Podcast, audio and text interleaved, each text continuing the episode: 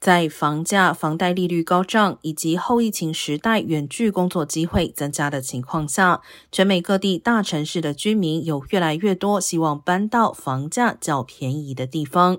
根据房地产网站 Refin 的统计，有约四分之一买房者想要搬到不同城市，创下新高纪录。其中，旧金山有约百分之二十四买房者在找其他城市房源。洛杉矶此一比例也有约百分之二十，为全美最多的两个城市。